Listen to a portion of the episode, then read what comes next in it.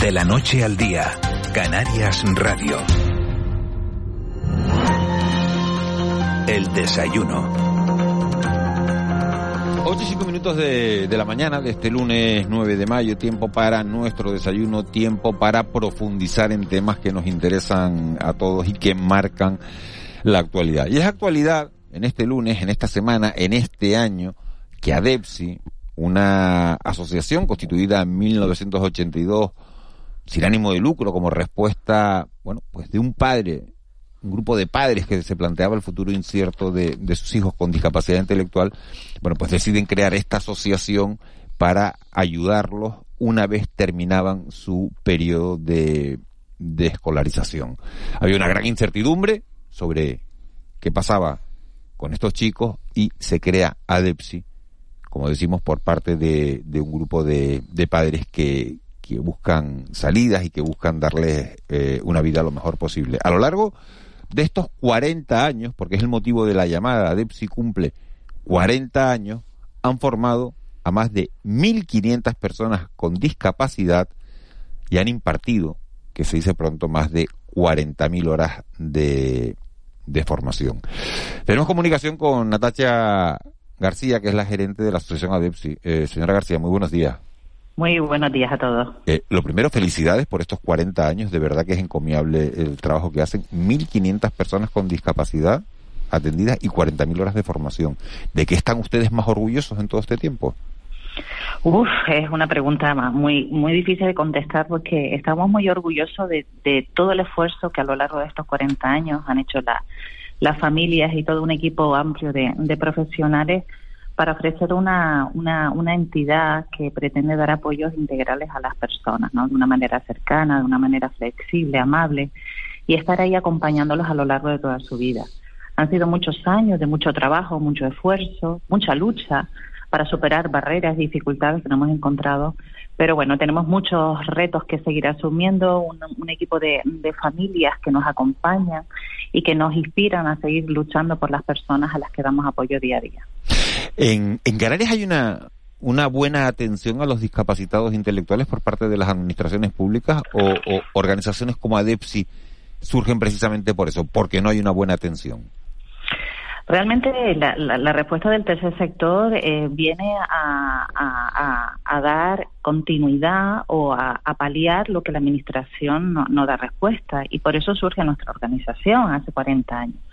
Y la necesidad de, estar, de, de seguir presentes es porque la Administración no puede dar respuesta a, las personas. Eh, en Canarias mm, nos queda mucho por lograr. Eh, a nadie se les esconde lo, los datos que tenemos en, en, discapacidad e independencia y esto responde a que ha habido muchos años de, abandono y a lo mejor de no priorizar la, la atención a las personas con, con discapacidad y dependencia y estos son los resultados. Pero sí les puedo decir y tranquilizar a las familias y a las propias personas con, algún tipo de discapacidad que existen entidades muy profesionalizadas, unas entidades muy preparadas que no tenemos nada que envidiar a otras organizaciones de otras comunidades autónomas, pero necesitamos eh, eh, colaborar e ir de la mano con, lo, con, la administración. Nosotros desde nuestra organización siempre hemos tendido puentes, eh, consideramos clave trabajar de la mano con la administración. Somos unos colaboradores necesarios y, y nuestra voluntad es seguir trabajando con la Administración para, para avanzar y ofrecer unos servicios dignos a, la, a las personas con, con, discapacidad. Enseguida le doy la palabra a mis compañeros y me gustaría para visualizar todo esto, eh, señora García, eh, ¿qué proyectos están en marcha, por ejemplo, ahora mismo que nos pueda contar? Mira, ADEPSI tiene una apuesta clara desde el inicio hacia el empleo. Es decir, nosotros entendemos que una inclusión social va de la mano a una formación eh, adecuada, mejorar las competencias de las personas para que realmente tengan oportunidades reales de conseguir un empleo. Y, ahí seguimos avanzando, intentando ofrecer más ofertas formativas, tanto en Gran Canaria como en Lanzarote.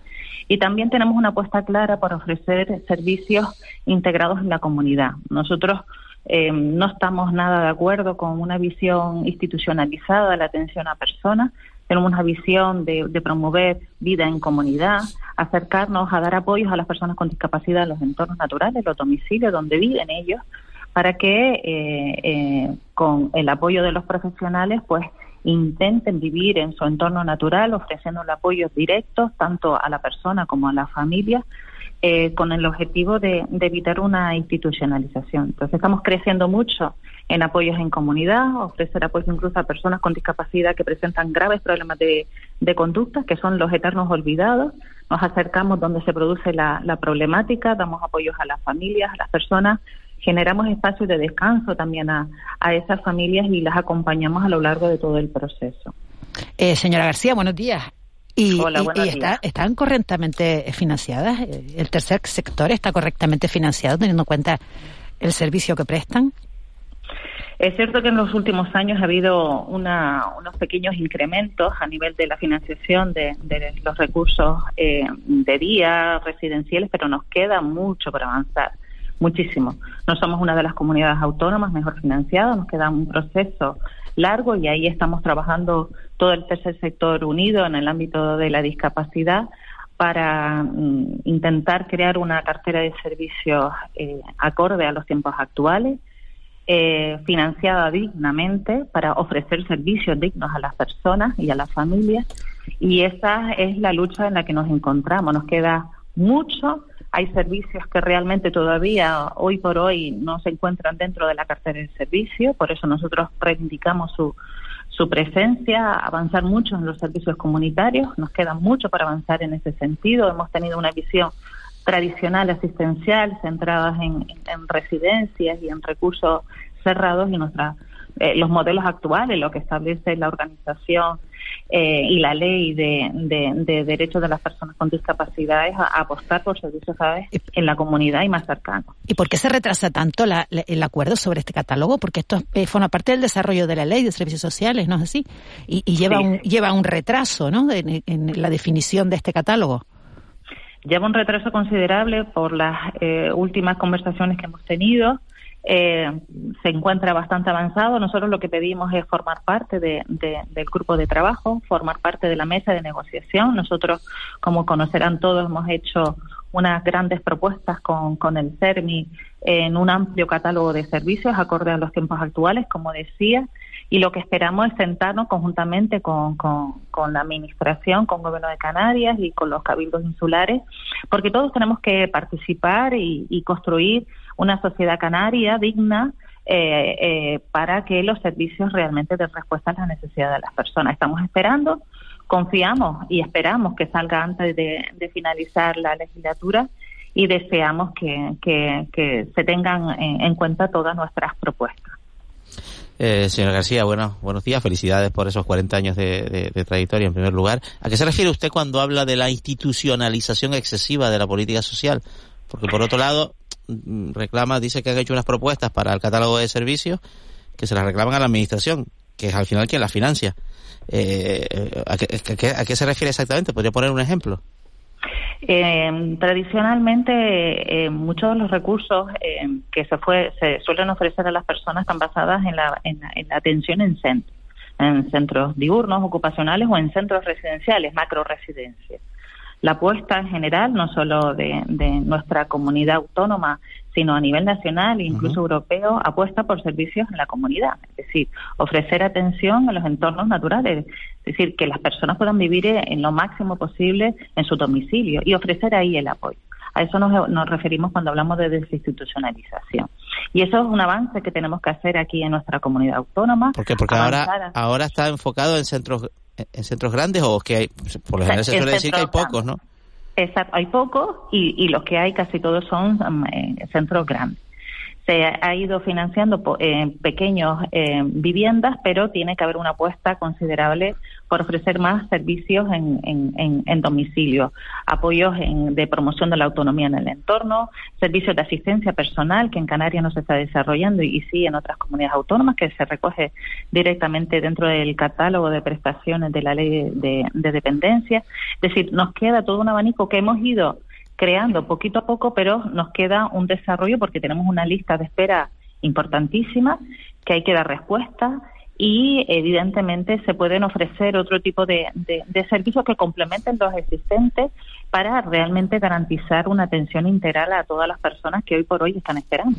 ¿Y cuál es la principal dificultad de, de este cambio de paradigma, no? el conseguir que las personas eh, continúen viviendo en su entorno y reciban los apoyos para poder eh, no hacer la, vida que quieren hacer, ¿no? ¿Cuál, ¿Cuál es el principal escollo? ¿Es más caro? ¿Es más, más complicado de organizar? ¿Cuál es el principal escollo para que este paradigma no se extienda más, no? Porque te ahorrarías las eh, pues las instituciones grandes, ¿no? Exactamente. Es decir, a nivel de financiación a corto plazo es una financiación que requiere mayor mayor inversión, pero a largo plazo genera mayor calidad, eh, porque la atención más individualizada, una atención personalizada, genera calidad de vida y genera bienestar. Y evidentemente eso eh, a, nivel de atención sanitaria, a nivel de atención psicológica, a nivel de, eh, de muchos aspectos, a largo plazo es mucho, mucho más barato. Y sobre todo lo que genera es bienestar y calidad de vida. Es decir, cualquiera de nosotros nos preguntaría dónde nos gustaría vivir preferimos vivir en nuestro hogar. Es decir, y al final es una situación basada en derechos. Estamos promulgando derechos que realmente están eh, totalmente eh, integrados y normalizados en el resto de la población, pero en las personas con discapacidad no está eh, tan curtido nuestro día a día. Al final hablamos de un modelo, de un modelo de una concepción, de un nuevo modelo de cuidado, de un nuevo modelo de apoyo. Nosotros siempre hemos intentado em, eh, promover confianza a, las personas, a, a las familias, para eh, intentar eh, eh, avanzar hacia derechos, hacia generar nuevas oportunidades y aquí estamos hablando de eso. Es decir, a DEPSI prestamos hoy por hoy servicios en, recursos de día, ocupacionales y viviendas, pero tenemos una apuesta clara donde, por ejemplo, el año pasado atendimos a más de 200 personas en apoyos directamente en su entorno, en su barrio, en su comunidad. Sí, señor Hernández, ustedes han reclamado también que se contemple el coste de la discapacidad en, en la bueno en la nueva ley un poco de esta de renta ciudadana que sustituye a, a, a la PSI. Eh, ¿Esto al final mm, lo han conseguido? ¿Va a estar? ¿No va a estar? Nosotros siempre desde el CERMI hemos planteado que en muchas ocasiones el hecho de tener una discapacidad o, en, en, el seno familiar una persona con discapacidad hay muchos más costos de unas atenciones especializadas, de unos servicios especializados que hay que, que hay que prestar. Y en muchas ocasiones los ingresos únicos que tiene la persona, con suerte, es una prestación, una prestación que no, no permite cubrir o tener una vida digna. Por eso hablamos de complementar en determinadas situaciones, por ejemplo, en el ámbito de la discapacidad, porque al final vivimos una situación de mayor desigualdad por el hecho de tener una discapacidad, necesitar apoyos especializados, pues tienen menos posibilidad de disfrutar una vida digna como cualquier ciudadano. Por eso hablamos de complementar. Natasha García, gerente de ADEPSI, eh, muchas felicidades por estos 40 años. Muchísimas gracias por, por habernos atendido esta mañana. Si tuviera que hacer una petición, eh, ya que lo está viendo todo el mundo que cumplen años, ¿ustedes qué petición haría?